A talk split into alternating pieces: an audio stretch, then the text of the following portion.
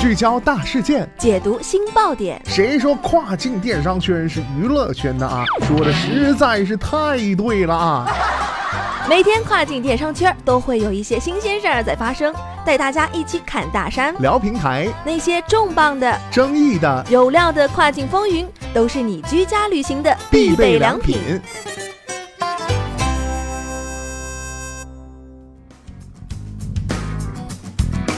Hello，大家好，欢迎大家在每个工作日中午的十二点继续锁定到雨果调频，这里是正在为您播出的跨境风云，我是大熊。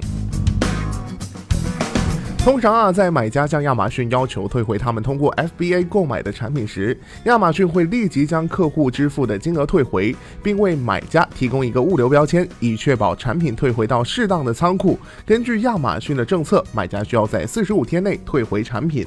那么，在亚马逊收到你的买家退货后，仓库工作人员会查看买家的退货原因，并快速解决你的这个产品是否依旧可以销售。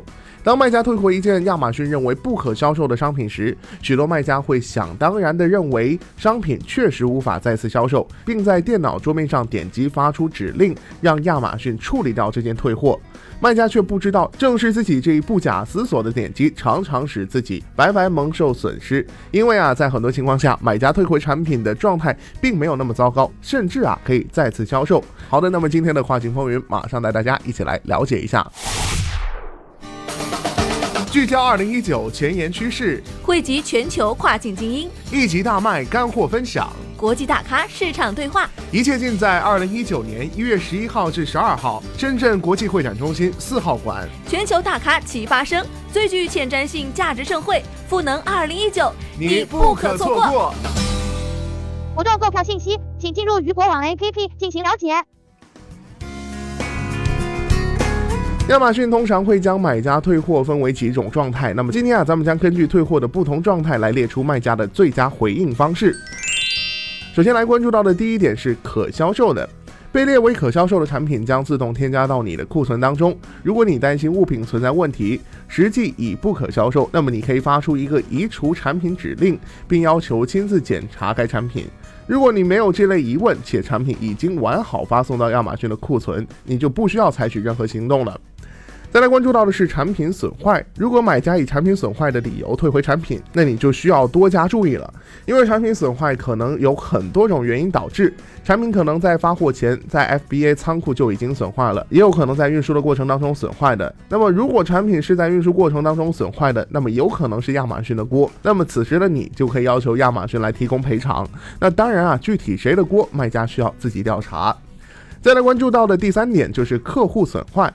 被判定为客户损坏的商品将不会退回到你的可销售库存当中。客户损坏并不意味着顾客购买了商品把它弄坏了，然后试图退货。客户损坏是指客户已经打开过商品，商品不再处于新的状态。事实上啊，有很多卖家虽然已经将商品打开，但并没有使用，商品仍是全新的。那么对于客户损坏商品，卖家最好操作就是发出移除指令，请亚马逊将商品寄回给你，便于你自行判断产品状态是否良好，是否足够新，满足可再次销售的条件。再来关注到的下一点就是承运人损坏。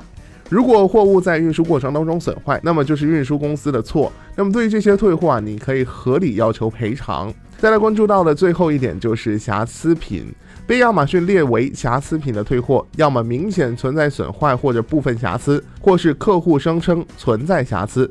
那如果发现这种情况啊，买家将获得退款。而退货将作为不可销售库存保留在亚马逊的仓库当中。对于这类退货啊，卖家最好选择是向亚马逊发出移除指令，要求亚马逊将产品交回给你，由你自行检查。因为部分买家在退货的时候啊，会以商品存在瑕疵为由获得免费的退货，但该产品实际上是没有存在缺陷的。在你检查完商品后，如果这个项目还可出售，你还可以再次发送到 FBA 的仓库当中。最后啊，就是咱们要提醒到卖家的一些注意事项了。如果买家声称某件商品有缺陷，但实际上并非如此，那么你可以向亚马逊提起申诉，恢复该退货对卖家表现造成的损害。毕竟太多的瑕疵索赔会损害到你的卖家指标，并使你的账户处于面临亚马逊暂停的风险。再来啊，就是通常亚马通常亚马逊要求买家在收到商品之日起三十天内提出退货申请，但是为了缓解年终旺季退货潮，亚马逊从二零一八年的十一月一号起延长了买家退货申请的有效期，该延期啊将持续到二零一九年的一月三十一号。那么在请求退货后，买家有四十五天的时间将商品返回到亚马逊。但是啊，如果买家获得退款后，并没有将商品退回，卖家将获得亚马逊的退款。但通常亚马逊并不会给卖家全额退款，而且亚马逊经常因为疏忽而忘记了给卖家退全款。这一点卖家要多加留心。一旦发生这种情况，卖家可以在卖家支持中发起申诉，要求亚马逊赔偿。要了解退回的商品详情啊，卖家可以进入卖家中心进行查看。